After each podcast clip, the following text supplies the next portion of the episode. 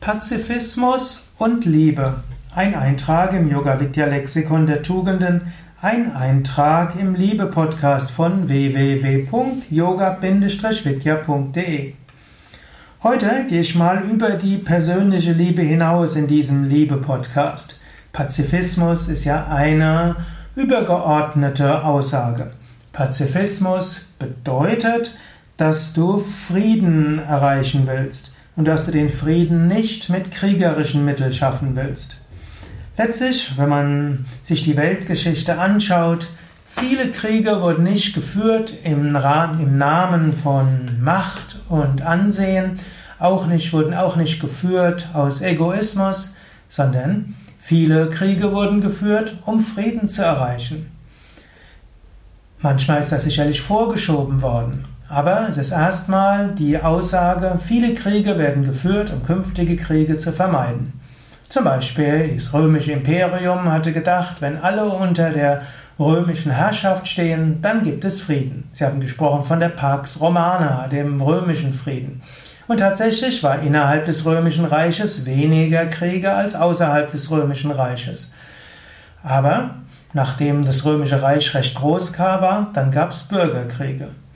Oder hm, die Amerikaner sind im Zweiten Weltkrieg in den Krieg gezogen, um die Krieger, den Krieg der Deutschen einzuschränken. Vermutlich gab es dort keine andere Möglichkeit. Die Vorstellung war, wenn der Zweite Weltkrieg zu Ende ist, wird es keine weiteren Kriege geben. Hat auch nicht gestimmt. Die Muslims haben gedacht, wenn die ganze Welt muslimisch geworden ist oder mindestens unter muslimischer Herrschaft, dann gibt es keine Kriege mehr.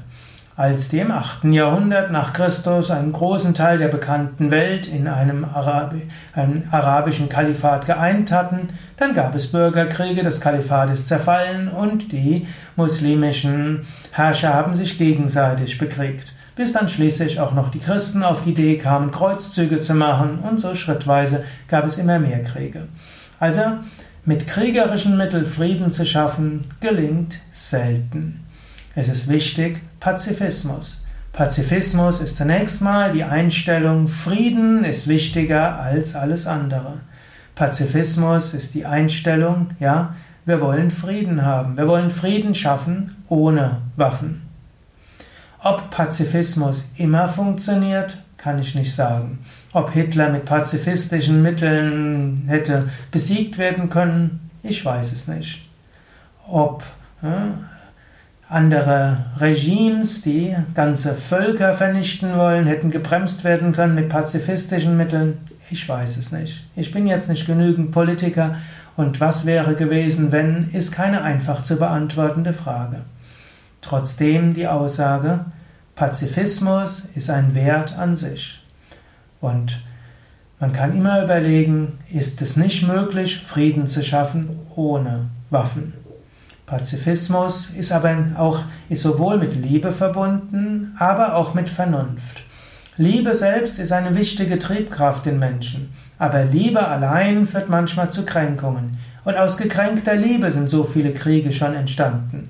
Zum Beispiel in Homer, im Homers Ilias beginnt der ganze Krieg zwischen den Trojanern und den Hellenen, weil gekränkte Liebe im Spiel war beginnt sogar damit, dass irgendwo ne, eine Göttin gekränkt war.